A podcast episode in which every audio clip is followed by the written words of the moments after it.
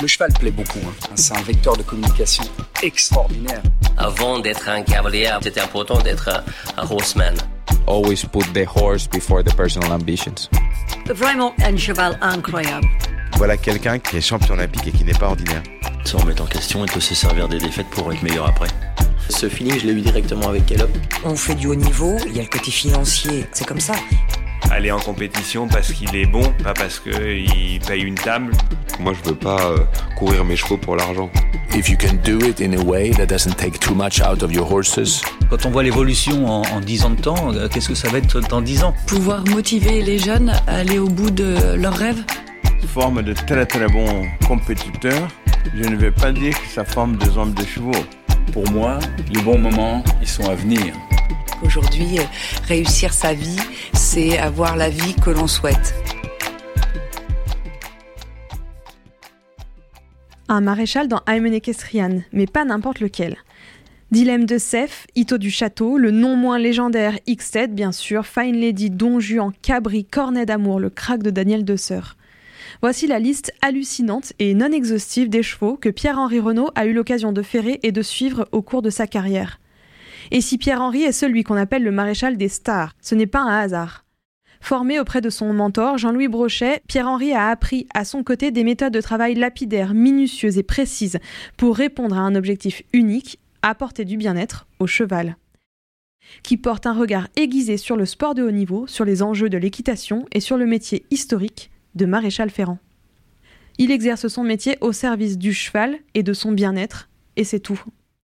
Voici le portrait d'un acteur de l'ombre, pierre angulaire de la réussite des meilleurs cavaliers au monde, qui porte un regard aiguisé sur le sport de haut niveau, sur les enjeux de l'équitation et sur le métier historique de maréchal ferrant. J'espère que cet épisode vous plaira, j'espère que vous apprendrez beaucoup en écoutant Pierre-Henri Renault.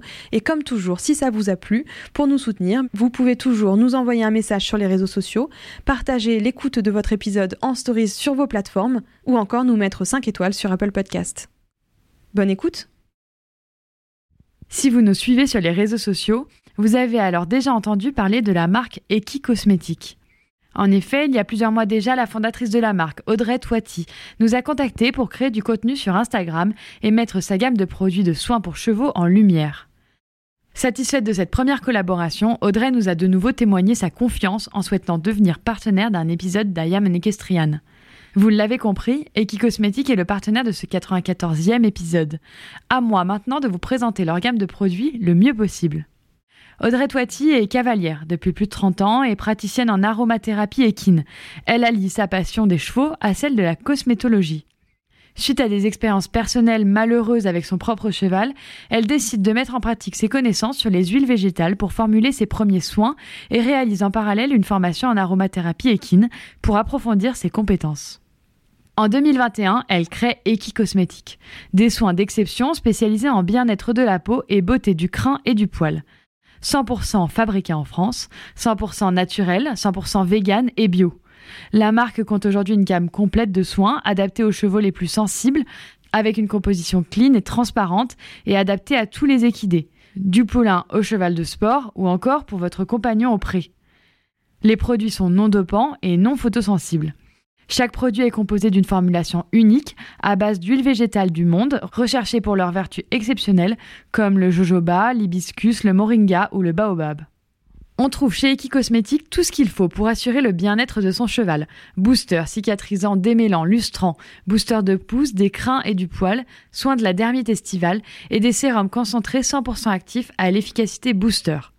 J'ai eu l'occasion de tester plusieurs de ces produits, sur hashtag eKitchen et je vous promets qu'ils sont 100% validés. Et si Audrey a choisi cet épisode pour devenir partenaire d'Ayam Equestrian, ce n'est pas pour rien. Audrey est actuellement en train de développer un futur sérum dédié aux soins des fourchettes abîmées et du pied du cheval. Et pour ça, elle recherche 10 testeurs.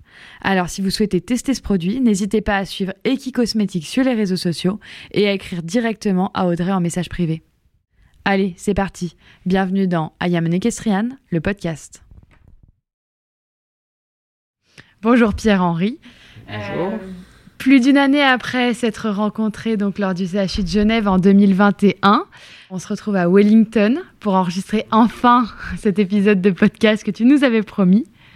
Et puis le premier épisode pour nous en compagnie d'un maréchal ferrant, ça a été énormément demandé par nos auditeurs, surtout depuis qu'on a enregistré très récemment euh, Nicolas Belin. Euh, Il y a plein de gens qui ont demandé à ce qu'il y ait un maréchal qui suive pour un peu compléter les propos euh, de Nicolas. C'est assez cocasse de se retrouver ici à l'autre bout du monde, alors que tu es originaire de Chalin-le-Comtal. C'est ça. Donc juste à côté, dans un petit village rhône-alpin, donc juste à côté de chez nous. Mais bon, tu as un programme très chargé. Tu es toujours à droite à gauche. Tu viens ici euh, à Wellington toutes les 5-6 semaines. Euh, Je dirais plus 4-5 semaines. ouais. 4-5 semaines. Ensuite, tu nous as dit que tu étais à Athènes juste avant, tu repars à Dubaï après. Donc, on est venu à toi euh, cette semaine pour enregistrer cette interview. L'idée de notre podcast, on te l'a expliqué, c'est vraiment de revenir sur euh, ton parcours, nous parler de toi, de ton métier et puis du sport, forcément. Alors, pour commencer, comme on a l'habitude de le faire, on aimerait bien que tu prennes un moment pour euh, te présenter, nous dire qui tu es, quel a été ton parcours et puis les grandes étapes qui t'ont mené jusqu'ici. Eh ben, je m'appelle donc Pierre-Henri Renaud. Je suis né à Montbrison, dans la Loire. Euh, j'ai commencé euh, la maréchalerie à l'âge de 17 ans, suite à un problème d'orientation que j'avais euh, à l'école. Je ne savais pas trop euh, quel chemin prendre. Et puis mon père euh, étant ancien jockey, voilà, j'ai eu une conversation avec lui. Il m'a expliqué un petit peu sa vision du maréchal et je suis allé faire des stages, on va dire, découvertes. Et puis ça m'a plu. J'ai vraiment senti euh, quelque chose qui, qui se révélait en moi. Donc euh, à partir de là, j'ai cherché une école que j'ai trouvée en Belgique. Et je suis parti deux ans faire une, mon apprentissage. Suite à ça, euh, j'ai fait le compagnonnage durant cinq ans. Pour ceux qui connaissent pas, c'est un, on appelle ça le, Tour de France des métiers. Euh, on va chez différents patrons tous les six mois ou tous les ans, on change pour voir des techniques différentes de travail. Et puis voilà, suite à ça, j'ai fait mon service militaire euh, à la garde républicaine. Donc à l'époque, il y avait encore le service militaire. Euh, 48 ans. hein. Et euh, j'ai trouvé un- une embauche euh, chez un patron qui s'appelait Jean-Louis Brochet. Parce que malheureusement, il est décédé. Je suis resté cinq années, cinq belles années euh, chez Jean-Louis, qui m'a appris euh, l'amour du métier et l'amour du cheval et là, une vision euh, bien particulière euh, euh, entre l'homme et le cheval. Quoi. Pas seulement la maréchalerie, mais pourquoi on fait ce métier-là et dans quel but. Et tout était articulé vraiment autour euh, du cheval. Quoi. Parce que la maréchalerie, c'est quand même un métier qui a plusieurs facettes ce côté un peu traditionnel, ancien, où on, on manie l'outil, la forge. euh, mais, ça, c'est le côté, on va dire, ancien et traditionnel que j'ai pu euh, peaufiner à la garde, on va dire. Mais il y a aussi, et forcément, euh, le principal, le cheval. Quoi. Voilà, j'ai passé cinq années avec Jean-Louis. Et suite à son décès, tragique et brutal, j'ai continué. essayé de continuer au début ce qu'il avait mis en place. Et puis voilà, euh, je pense que c'est grâce à lui que si euh, je suis euh, là maintenant, à vous parler de à mon tour, quoi. Alors j'ai deux questions. Euh, la première, c'est ton père était jockey, mais toi, tu étais déjà au contact du cheval. Euh, est-ce que tu étais cavalier? Est-ce que tu étais passionné? Est-ce que tu aimais déjà l'équitation, le cheval à ce moment-là? Ou est-ce que tu le voyais un peu de loin?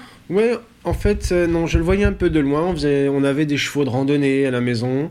Euh, C'était plus axé sur la randonnée. Euh, je, je me voyais pas euh, devenir maréchal ferrant euh, quand j'étais ado. Enfin, c'est venu vraiment avec une discussion quand j'avais 17 ans.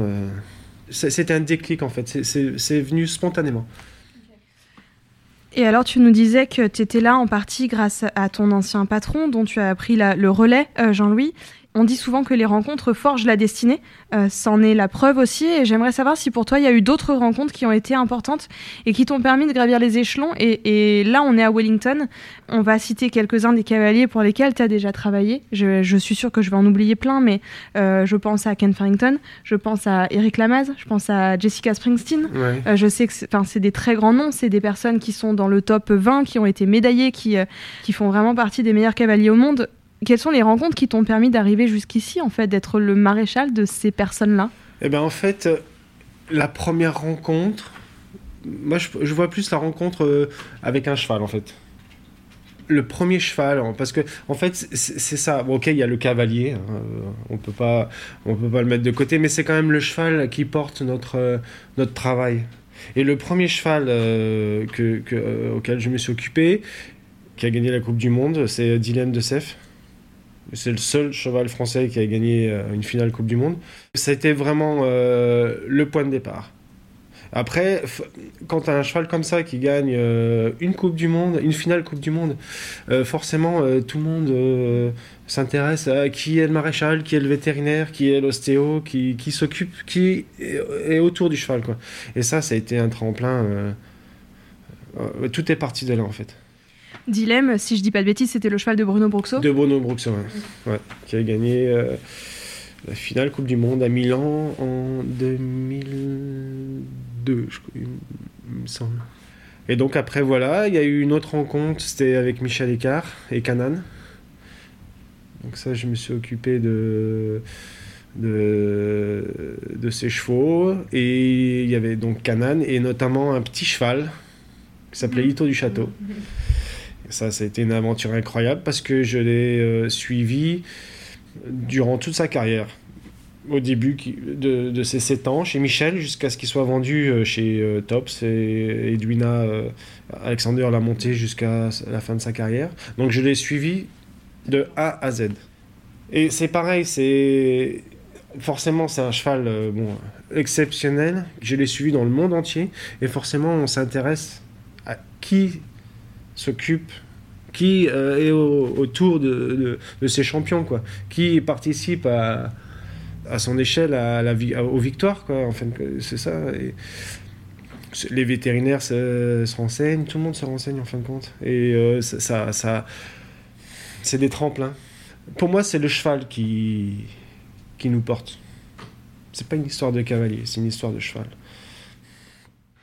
Et alors, euh, quand tu as commencé à s'occuper de ces chevaux-là, ces champions, euh, je pense notamment à Dilem ou à Ito, euh, est-ce que finalement c'était un rêve pour toi de toucher le haut niveau, de mettre un pied, d'accompagner euh, ces cavaliers et ces chevaux-là dans la performance, ou c'est venu totalement naturellement et- Non, non, non, non. C'est encore une fois. euh, quand je regardais, euh, bon, ça c'était une autre histoire. C'était euh, parce qu'il faut savoir que j'ai commencé euh, mon, mon métier euh, dans, dans les courses.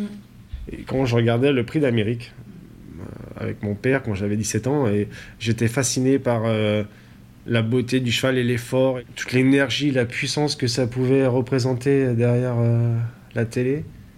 Et c'est vrai que j'avais dit à mon père, Ah, si, quand je serai maréchal un jour, ce sera moi qui ferai les champions. C'est peut-être euh, mm, voilà simple ce que je dis, mais bon, c'était un rêve. Ouais, je voulais faire mon métier, mais bien le faire et bien l'apprendre pour bien pouvoir l'exercer. Je suis une fierté, mais mais encore une fois, c'est- c'est c'est- c'est le cheval qui me, c'est comme un aimant. Le cavalier, c'est secondaire pour moi. C'est vraiment secondaire. Je sais pas si je fais bien de le C'est dire, mais c'est c'est c'est vraiment honnête. C'est c'est vraiment, euh, c'est vraiment ce que je ressens. Quoi. C'est- Je fais mon métier pour le cheval. Et alors justement, ce métier, est-ce que tu peux nous en parler un petit peu plus? C'est quoi les enjeux euh, du métier de maréchal? C'est quoi les enjeux de la maréchalerie, notamment dans le sport de haut niveau, mais pas, forcément que le saut d'obstacle, parce que je sais que du coup tu as été dans la course, etc. Euh, co- comment est-ce que ça s'exerce? Et, euh, quel rôle tu as aussi au sein de l'équipe dans la performance de, ce cheval? Le rôle voilà ça, j'aime bien ce terme ce mot d'équipe là parce que c'est vraiment ça en fait.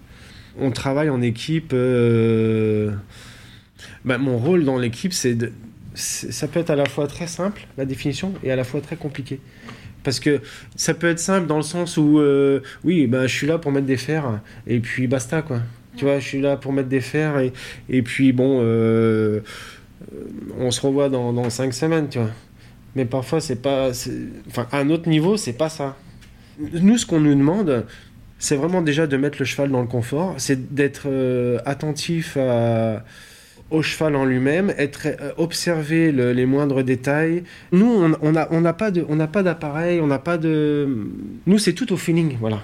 C'est tout à la sensation, c'est tout à l'œil. Et alors, on a l'appui des vétérinaires qui nous donnent des radios ou des, euh, sur, sur, lesquels on peut s'appuyer pour faire telle ou telle euh, ferrure. Mais quand ils sont pas là, on parle avec le cavalier. Il nous donne son sentiment. Ah tiens, euh, aujourd'hui j'ai senti mon cheval, tu vois, un peu raide sur, euh, sur sa main droite. euh, donc là, on doit observer avec lui. On doit après ressentir les choses quand ne serait-ce quand on prend un pied, quand on manipule le pied, on, doit être capable de ressentir le moindre mouvement ou attitude du cheval qui peut être différent d'il y a euh, quelques jours. Si on nous demande de venir, euh, de faire autant de voyages, euh, de, autant de kilomètres, parce que c'est pas rien, hein, déjà c'est un coût. Il y, a des, a maréchaux qui sont très très bons ici aux États-Unis. Mais on parce que je pense qu'il faut être, il faut de la délicatesse. Ça. On nous demande de la délicatesse, de l'attention, de l'observation, de la logique. Oui, de, de ressentir les choses comme un cavalier peut ressentir les choses lui quand il, va- il- il va être avec son cheval. Je pense que c'est ça qu'on nous demande. Et forcément d'être disponible aussi. euh. mais mais c'est ça, je pense que c'est ça. C'est Le souci du détail. le souci du détail, ouais, et le feeling. euh, il faut avoir du feeling avec les chevaux, il faut avoir du feeling. Mm. Surtout quand on fait un métier manuel. On n'a pas, on n'a pas des machines nous pour euh, voilà regarder un tendon, Mm, euh, mm, regarder une, une balance, euh, voilà. Et puis après, c'est sûr que on discute avec le vétérinaire, euh, on discute avec euh, l'ostéo, on discute avec le cavalier, le groom, et tout ça, ça fait que ben on a des chevaux qui gagnent des médailles. C'est les détails qui font que ferrer un cheval. euh, Parfois, c'est pas simplement mettre un bout de métal sous le pied, euh, parce que on sait très bien que un cheval mal ferré, euh, c'est c'est pas performant du tout, quoi. Tout à l'heure, tu nous parlais de hum, la vision du métier, ton objectif, tes buts que tu as pu apprendre toutes ces années. Euh, C'est ça qu'on t'a transmis, c'est le feeling, c'est l'observation, c'est le détail? Ouais. Ah ouais, ouais, avec, avec Jean-Louis, euh, c'était ça, c'était vraiment euh, ressentir le, le cheval, en fait, l'animal et. euh, Enfin, je sais pas, hein, on, on sait très bien qu'un cheval, hein, ça cause pas, ça parle pas. hein. Toi, tu as mal au pied. euh, ah, ouais, docteur, j'ai mal au pied. hein, J'ai mal ici, là. Là. Le cheval, euh, il, va, il va te le faire sentir, euh, il va te le faire, il va te le montrer, mais à sa manière, Mm. euh, en se tenant un peu comme ci, un peu comme ça. en- Mais ça, c'est des années, c'est des années, des années de d'observation, de travailler avec les bonnes personnes, de, croiser les bonnes personnes, après les, bons vétérinaires, les bons ostéos, travailler avec les bons cavaliers. Tout ça, ça fait que tu deviens meilleur. Justement, on avait lu euh, un article euh, de Grand Prix euh, il y a quelques semaines et on en avait aussi parlé avec Nicolas Belin, dont le titre était Observons-nous correctement et suffisamment nos chevaux Dans l'ère actuelle dans laquelle on est, où les cavaliers, de manière générale, hein, s'accrochent à la performance plus qu'à toute autre chose, euh, j'aimerais bien que toi tu répondes à cette question. Est-ce que tu penses qu'aujourd'hui on observe correctement et suffisamment nos chevaux? Bah, euh, Pour être honnête? Ouais, bah oui. bien sûr. Non. Non. Pas tout le monde. Mm. Ceux qui gagnent, les observent. Ouais, ça, je- ouais. Ceux qui gagnent, laissent rien passer, observent tout. Mm. Le cavalier qui gagne vient avec son maréchal, discuter avec son maréchal, vient voir son vétérinaire, vient voir son ostéo. C'est une équipe. Ça, c'est le cavalier qui gagne aujourd'hui. Il laisse rien au hasard. Parce que les écarts entre les cavaliers sont tellement infimes, les chevaux sont tellement bons les uns les autres, que c'est euh, le centième de seconde qui va faire que. euh, voilà, c'est comme ça. hein. Mais. euh, c'est un travail d'équipe à, à 200%. Tu es en train de nous dire que pour toi, les, les cavaliers qui occupent le top 10, 20, etc., ont ce dénominateur commun de s'intéresser vraiment au cheval, de l'observer vraiment, et que c'est peut-être quelque chose aussi qui va manquer dans d'autres catégories de cavaliers, amateurs, euh, professionnels nationaux, etc. Ah mais ouais, carrément. Ah mais oui. Mais c'est pour ça qu'on nous demande de, euh, de traverser l'Atlantique hein, ou d'aller je ne sais où. C'est parce qu'ils ont ce sens de. Ils ont pris conscience que le maréchal, c'est une pièce essentielle à leur victoire. Bah, ça fait peut-être dix ans qu'on voyage comme ça. Avant, on voyageait pas. euh, Et encore, on est une poignée. hein. Honnêtement, euh, en tant que Français, pff, allez, on est peut-être 5, 6 à voyager. Européens, hein. Je parle des Irlandais, des Anglais, euh, Français. euh, on est peut-être 5, 6. Et alors réciproquement, est-ce que tu penses que euh, les maréchaux, en général, pas que les maréchaux qui suivent les cavaliers euh, du top niveau, mais les maréchaux en, en général, est-ce que tu penses que eux aussi, ils observent suffisamment les chevaux, ou est-ce qu'il n'y a pas aussi euh, des maréchaux qui vraiment exploitent leur métier comme bah, venir poser un bout de métal, comme tu Ah disais? ouais, non, ouais. Alors, ça, ouais. Mais oui, il faut. euh. Ah non, il, faut se donner du mal. Enfin, donner du mal. Enfin, il faut se donner le temps à observer. Après, euh, je vais être honnête, hein, euh, pourquoi euh, on commence à, parler, oui, des chevaux ferrés, des chevaux déferrés, machin Parce que, en toute honnêteté, je pense qu'il y a un vrai souci à ce niveau-là, qu'il faut accentuer les dialogues entre cavalier et maréchal Ferrand. Il faut que le maréchal Ferrand, et je vais vous le dire, hein, se remette en question aussi et accepte certaines choses ou certaines évolutions de notre métier. Il faut être à l'écoute du cavalier, il faut euh, pas se braquer. Parce qu'en en fait, il faut pas oublier, on travaille pas pour soi-même. On travaille pas pour le cavalier, on travaille pas pour le veto, on travaille pour le cheval. Et ça, je, on regrette de dire qu'on oublie. Si le cheval est mieux sans faire, eh ben on le met sans faire. Si euh, le cheval se se sent mieux avec des fers, eh ben on le met avec des fers. Moi, j'ai aucune, aucun problème avec ça. Mais on doit se remettre en question sans arrêt. Ça passe déjà par euh, l'observation et la compréhension de. Je, rebondis sur ce que tu nous as dit juste avant. Tu nous disais que ça fait pas longtemps euh, qu'il y a 5-6 maréchaux français qui se déplacent à travers le monde pour ferrer. Juste euh, là, il y a le 6 janvier, donc il y a 10 jours, on a un maréchal de notre région, et d'ailleurs il y en a deux qui nous ont demandé d'aller à la rencontre d'un maréchal ferrand, qui nous ont d'ailleurs tous les deux cité ton nom pour cet épisode. Et il nous disait, donc euh, Julien Guinet, il nous disait que euh, souvent euh, le maréchal Ferrand était vraiment le parent pauvre de l'équitation. On parlait pas de ce protagoniste-là dans, dans la performance et dans l'équipe. Est-ce que tu trouves, toi, que euh, la position de votre métier a évolué ces dernières années En termes de reconnaissance Ouais, en termes de reconnaissance. Je- ouais. Ouais, clairement, ouais. Oui, oui, oui.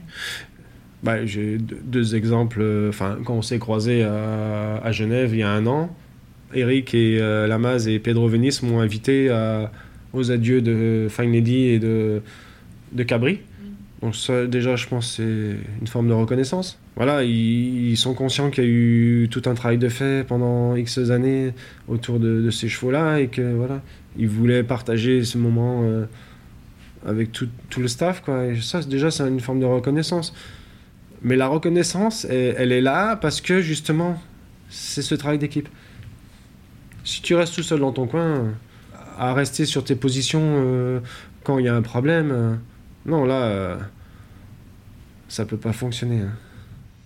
Et alors, est-ce que tu peux nous expliquer assez concrètement comment ça fonctionne ce travail d'équipe? Comment est-ce que vous orchestrez euh, le rôle de chacun? Comment est-ce que tu dialogues avec les cavaliers, avec les grooms, avec les vétérinaires, avec peut-être d'autres parties prenantes aussi? Enfin, tout bête, hein, je vais vous raconter une journée quand j'arrive ici à Wellington. J'arrive le matin aux écuries, j'ai pas vu euh, le cheval euh, et le groom pendant, euh, on va dire, 4 semaines. Forcément, euh, on est toujours au, courant un peu des résultats euh, que font les chevaux, on suit sur les réseaux, hein. mais euh, on arrive, la première, voilà, et on demande forcément comment, comment ça se passe, comment vont les chevaux. Alors déjà, c'est le premier dialogue, c'est avec le groom. hein. Suite à ça, on a, on va dire, un, un mini rapport voilà, de comment vont les chevaux. S'il y a des petits soucis, Si entre-temps le vétérinaire est passé, qu'il y a eu des, petits soins, des petites remarques, forcément, nous, on, appelle de suite le vétérinaire pour savoir exactement, avoir un dialogue dire clair sur peut-être un éventuellement un, changement de ferrage ou quelque chose. Et, l'ostéo, c'est pareil, quoi. Enfin, tout de suite, on, fait le point avec le groom et qui nous indique, voilà, euh, euh, qui nous indique l'évolution, qui nous indique l'évolution euh, de, chaque cheval. Et puis voilà. Moi, je procède comme ça. C'est, j'arrive, je vais voir mon groom, le groom, on parle et puis après, s'il y a des choses à faire, on appelle telle ou telle personne, le, docteur ou ou voilà, c'est c'est mon mode de fonctionnement euh, dans la simplicité et puis dans le voilà le, dialogue. Il y a quelques mois, quelques semaines, quelques mois, euh, tu as répondu à un article sur Grand Prix qui était intitulé euh, Pierre-Henri Renault, le maréchal ferrand des, des stars. et tu ajoutais dans cet article avec le recul, je me rends compte que je travaille essentiellement pour la réussite du cavalier et je crois avoir fait un petit peu le tour, la pression, les résultats, etc. Parfois, on oublie l'essentiel, le cheval. Donc c'est exactement. C'est ça. On oublie parfois dans, tout ce, cet élan, parce que forcément, on est derrière notre cavalier, on, est les premiers supporters. Hein, quand il y a un championnat, quand tu vois un cavalier qui est euh, près de décrocher la médaille, euh, t'es es là, hein, t'es derrière la télé, tu, tu bouges plus. Euh, c'est la règle. Mais c'est vrai que parfois tu oublies un peu, euh, malgré tout, le cheval. On est trop parfois dans, focalisé sur la performance. On passe à côté des choses simples. Et pourquoi on est là je le vois un petit peu comme ça. On est tellement sollicité, on court partout, on donne beaucoup d'énergie dans les voyages, on ceci, on est fatigué, on, est là derrière, on a beaucoup de stress, beaucoup de pression. Parce que mine de rien, ce qu'on fait, euh, on prend beaucoup de risques. Faut pas oublier que le pied du cheval, euh, c'est vivant. Euh, le moindre coup de râpe de travers à gauche ou à droite, ou le moindre moment de faiblesse dans notre travail, on peut mettre un, cheval sensible. Et après, voilà ça peut euh, créer des problèmes euh, au sein de l'équipe. Quoi. Mm. Mais ça, c'est parce que euh, on est dans un rythme infernal. Mm. Et ça, je m'en suis très bien rendu compte au fil du temps. Et c'est vrai que moi, passer du temps, prendre plus de temps, plus encore dans l'observation, je me suis aperçu que c'était quand même primordial. Et tu trouves que ce rythme-là, ça s'est empiré avec les années ouais. ouais. Et comment est-ce que tu vois du coup l'avenir toi, de ce sport et du coup de ton métier euh, actuel? Tu veux que je te dise franchement? Ah oui, toujours. je trouve qu'il y a un côté mondialisation là. Euh, parfois, je trouve qu'il y, a une course à l'échalote, tu vois. C'est, on va trop loin, trop vite, trop fort parfois on perd le fil. Moi, par exemple, euh, j'étais là tout à l'heure, on m'a demandé euh, une question bête. Euh, toi, je dis, ah, tu, penses finir la saison au mois de mars, au mois d'avril, tu vois, ici en Floride Et qu'est-ce que tu fais après, toi? Parce que forcément. Il y en a qui partent au Canada, il y en a qui rentrent en Europe, mais il y en a qui ont décidé peut-être d'aller en Californie, après d'aller au Canada et après d'aller en Europe. puis il faut suivre. Mais nous, on n'est pas des machines non plus. C'est que quand tout le monde commence à faire ça, on peut pas euh, se cloner et envoyer. Euh, c'est très très compliqué. Alors après, forcément, on a des problèmes euh, où on a délégué ou d'autres maréchaux. On va dire, par exemple, un gars, un Canadien va ferrer le, cheval et il va pas le faire exactement comme il a été ferré pendant tous les derniers mois. Alors je sais pas, hein, mais mais des fois, tu as des blessures qui arrivent pile poil à ce moment-là. et qui vont foutre en l'air toute une carrière, toute une saison. Euh, où le cavalier va passer à côté d'un championnat. Euh, sur... Mais après, tu dis oui, non, mais il faut absolument venir ferrer le cheval, euh, là, il faut... ou après, là-bas. Je pense qu'il faudrait arriver à un moyen dans ce sport où. ici à Wellington, c'est très bien parce qu'ils sont tous là au même endroit, au même mm. moment, pendant six mois. C'est très bien pour les chevaux c'est très bien pour tout le monde. Il y a un vrai suivi. On est moins dans le dans le speed, dans l'urgence, à faire. Et puis on prend notre temps. Et mais après, voilà, il faudrait leur dire, et les gars, après la Floride, revenez en Europe. Alors ça, c'est, enfin, cette globalisation, elle vous affecte au quotidien, euh, vous les maréchaux, les professionnels de santé, les, l'entourage, etc. Mais est-ce que tu penses qu'elle affecte aussi les chevaux eux-mêmes? Moi, je pense, oui. Moi, clairement, moi, je pense. Et puis, il y a certains chevaux qui voyagent, ils ont à peine le temps de descendre de l'avion, qui sont déjà euh, dans les box du. Ils vont directement au concours. Et euh, après, quand. Bon, il y a des chevaux exceptionnels, hein, moi, je m'en souviens. Il y a Xted, il pouvait euh, gagner Calgary, prendre l'avion et gagner la semaine d'après avec sa chapelle. Mais bon, ça, c'était Xted. Hein. Mais, après, qu'est-ce que tu veux dire? C'est aussi le monde qui va dans ce sens-là. Et puis après, tout le monde. C'est une dynamique. Et puis, c'est. C'est un business aussi. Donc, euh, on est bien, bien, obligé de suivre. Mais c'est vrai, quand tu penses, euh, quand tu es calme, tu dis, ouais, ce serait bien un peu, un peu plus de. quelque chose d'un peu plus, tu vois, euh, un peu plus humain, quoi. Il y a un sujet euh, qu'on ne peut évidemment pas euh, éviter dans cette interview, euh, déjà parce qu'on nous l'a demandé de maintes et maintes fois, et aussi parce que c'est le plus grand débat actuel aujourd'hui en ce qui concerne la maréchalerie, entre Kent, justement, Julien Epaillard et d'autres cavaliers qui s'y mettent, Peter Fredrickson, Henrik Van Eckermann, etc. etc. le pied nu est devenu une véritable mode. Quel recul est-ce que toi tu en as aujourd'hui euh, avec l'expérience que tu as et puis avec tous les chevaux que tu vois euh, actuellement? Comment est-ce que tu vois les choses et comment est-ce que tu vois la suite euh, concernant ce pied nu? Alors, encore une fois, le pied nu, alors c'est une mode, tu as bien dit ça, c'est une mode. Alors la mode, à un moment donné, ça passe, mais il faut être plus intelligent que ça, c'est-à-dire il faut comprendre pourquoi euh, certains cavaliers sont amenés à déférer leurs chevaux. Il y a une raison. Peut-être à nous, de notre côté, de se remettre en question sur certaines, sur certaines choses, sur notre façon de travailler.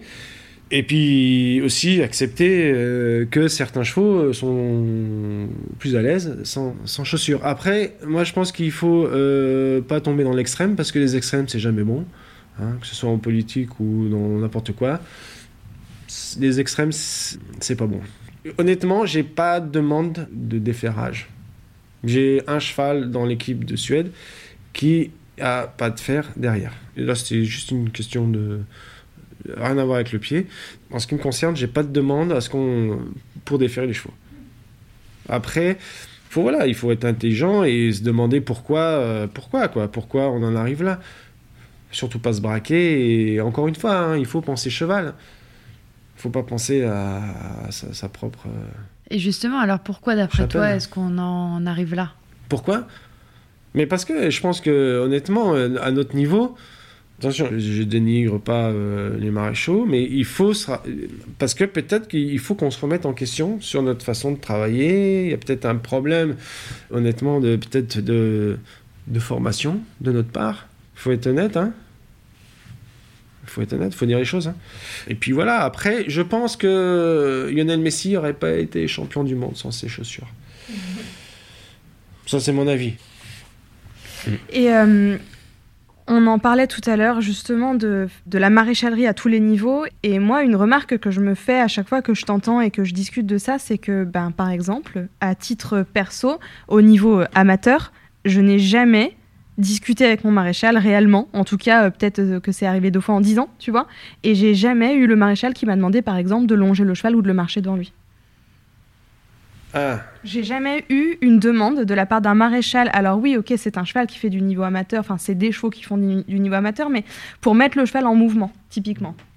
Mais pour revenir à la première question, là, euh, si par exemple, demain, un vétérinaire ou un cavalier me demande de déférer le cheval, je le ferai sans aucun problème. Je demanderai et je me remettrai en question. Est-ce que voilà, mais euh, ça c'est important aussi. J'ai oublié de préciser. Je chercherai à comprendre, mais je serai pas euh, alors en tant que maréchal ferrant euh, dire oh non non non un cheval faut absolument ferré. non non non. Moi mon métier c'est de prendre soin des pieds du cheval, qu'il soit ferré ou déferré. Après, voilà, euh, je pense aussi, il faut prendre le temps euh, de. Quand tu as un doute, on a tous le droit euh, au doute, à l'erreur. Hein, l'erreur est humaine. Et quand c'est comme ça, il faut se remettre en question prendre le temps de dire tiens euh, moi moi je le fais quotidiennement tiens groom ou cavalier tiens tu peux me faire marcher le cheval en ligne droite. Il y, a pas de mal à ça il y a pas de honte. T'as rien fait de mal je veux dire tu regardes juste tac tac t'observes c'est la moindre des choses. Et puis discuter encore avec le vétérinaire. Si tu as besoin d'une radio tu demandes une radio. On est, il faut du feeling il faut du feeling mais des fois tu as aussi besoin d'aide hein, euh, il faut accepter ça. Et peut-être qu'après à ce moment là on serait peut-être pas à venir euh, à déférer ou à quoi. Quand je vous dis le travail d'équipe, c'est très très très important. Le dialogue entre le cavalier et tout le monde fait qu'on n'arrive peut-être pas à des situations euh, où on, défère les chevaux à tort l'arigot. Quoi. Et si on doit déférer les chevaux, parce qu'il est plus à l'aise, eh ben on défère le cheval. Mais moi, je, reviens un tout petit peu là-dessus. Euh, nous, on, on, a aussi abordé ce sujet-là avec Nicolas Belin. On a énormément d'amateurs aujourd'hui euh, veulent déférer les chevaux sans connaître. Euh, alors, ouais. Ça, c'est peut-être dangereux, ça. Voilà, et c'est là où ma, ma, demande, c'est pas de les mettre en garde. Moi, ça, ça m'est égal, mais juste j'aimerais que tu en parles de ça parce que je trouve que c'est important. parce que, ouais, ça, c'est hyper important parce que déjà, quand on défère un cheval, on en parle avec le cavalier, on en parle avec le veto, on en parle avec tout le monde. On ne on défère pas un cheval comme ça parce que euh, c'est la mode. Non, non, non. Et puis, il y a un vrai travail, il y a une vraie préparation. Et c'est le maréchal Ferrand qui est euh, impliqué. Euh, c'est le rôle de personne d'autre, c'est son rôle, c'est lui qui prend soin des pieds. Et donc il y a un vrai dialogue. On fait pas ça à la légère, on fait pas ça par hasard. Et puis après, les chevaux, ils sont aussi mis dans un contexte où euh, le pied du cheval, ils évoluent dans, dans des surfaces souples pas agressif pour le pied, parce que euh, je peux vous dire qu'à un moment donné, euh, euh, si vous commencez à, à déférer votre cheval et puis à marcher sur des surfaces dures, vous allez avoir des sacrés, sacrés problèmes de pied et, ça peut être dangereux pour le cheval, pour sa santé. Hier, on a croisé Julie Ulrich. Je ne sais pas si tu la connais. Elle accompagne Kevin, j'allais dire, elle coach, elle entraîne, elle coach, elle monte un peu les chevaux de Kevin. En tout cas, elle est en support de, de Kevin Stott. Euh, c'est une cavalière américaine qui a je sais pas, 82, 83 ans, qui monte encore, qui est absolument fantastique. Euh, et donc on l'a croisée ici sur le concours et elle nous disait que c'était étonnant parce que la pratique du pied nu n'était pas du tout reconnue euh, ici aux États-Unis. on en entend beaucoup moins parler, elle est peu observée, à l'inverse de l'Europe. Est-ce que tu arrives à, à, expliquer un peu ça, ce phénomène? Bah, Peut-être parce que ça a été lancé par Peter qui est suédois. Après, euh, repris par euh, Julien et Michel Écart, qui reste vraiment, euh, voilà, ça reste assez européen, qui viennent pas forcément faire du concours ici aux États-Unis. Et puis après, il faut pas oublier que les Américains font beaucoup des concours tels que Calgary, qui est sur l'herbe. Mm. Donc j'y vois, j'imagine mal un cheval déféré. À Calgary. et puis ici, ils ont quand même, ils évoluent un coup sur le sable, un coup sur l'herbe chaque semaine. Donc ils peuvent pas se permettre de mettre un cheval une fois déféré et la semaine d'après ferré et puis après encore la semaine d'après redéféré. Ça n'a pas de sens quoi. Après, euh, franchement, euh, tu, prends les résultats, il n'y a, pas, a pas plus de chevaux déférés qui gagnent que de chevaux euh, mm. ferrés. Je veux dire, c'est. Azur, elle a gagné Genève, elle, défère quoi. Mm, mm, elle a fait un barrage de folie quoi. je veux dire, Et elle a perdu sa chaussure? Non, non, non, non, c'est les, les Protec. Ah. Les deux Protec. Ah, ok. C'est pas les chaussures. les Protec. Le sujet que je voulais aborder ensuite, c'était que on a pas mal discuté avec des professionnels de santé euh, dernièrement. On te parlait euh, notamment du docteur Denoy, euh, de Nicolas Belin, de, du docteur Grisard, etc. Quand on a enregistré l'épisode, et on parlait surtout du fait qu'aujourd'hui il y avait vraiment de, plus en plus ces dernières années de pathologies tendineuses, de blessures, etc. Alors que je pense, enfin j'ai l'impression que il y a de plus en plus de personnel euh, de santé autour des chevaux, de plus en plus d'ostéos, de masseurs, de, de, maréchal, etc., etc. Comment est-ce que tu expliques, toi, un peu ce phénomène-là, se dire, bah, en fait, les chevaux sont presque plus blessés aujourd'hui qu'ils ne l'étaient avant, alors qu'on met tous les moyens à dispo? Bah, après, c'est peut-être. Euh, on leur demande beaucoup. Encore une fois, avec tout. Tous ces voyages, euh, je sais pas, euh, oui. Peut-être qu'on peut qu'on les, on les couvre un petit peu de trop aussi. Un cheval, hein, ça reste un animal rustique, hein, faut pas oublier. On les peut-être qu'on les, on les met trop dans, dans, un cocon et qui se fragilise en fait, mm. de ce fait. Et je sais que Julien, lui, bah, ses chevaux, ils dorment au, pré, quoi, dans leur cabane. Là. Peut-être retourner un petit peu plus à, des, à l'essentiel, tu vois, et laisser le cheval s'endurcir de, de lui-même, quoi. Je suis assez pour. Enfin, ouais, je suis carrément pour. Après. Peder aussi, euh, All In, il a même les anneaux olympiques sur sa petite cabane. Ah ouais? Oh, bichette. ouais, mais... je que c'est vrai, je t'enverrai la photo. Ah on se rapproche de la fin de cet épisode. Alors, on va pas te demander de ne te souvenir que d'un cheval, euh, celui qui aurait marqué ta trajectoire, puisque tu en as déjà cité quelques-uns.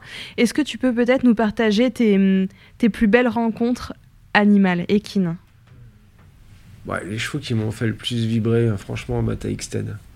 Ouais, de loin. C'est le cheval qui.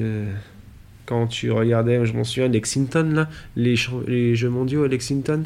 Vous vous rappelez la tournante là? Ah, hein? Avec euh, Rebozo, Vigo? Enfin bref, c'était, on était tous là, je m'en souviens, en Belgique. Non, mais c'est le seul cheval. Euh, moi, je me suis. Ouais, Xted et puis Eric, hein, forcément, c'était les deux mêmes, hein, de toute façon. Euh, ouais, ça m'arrivait de pas dormir la nuit quand je savais que j'avais Xted à faire le lendemain. Hein. Parce que je savais que, voilà, c'était.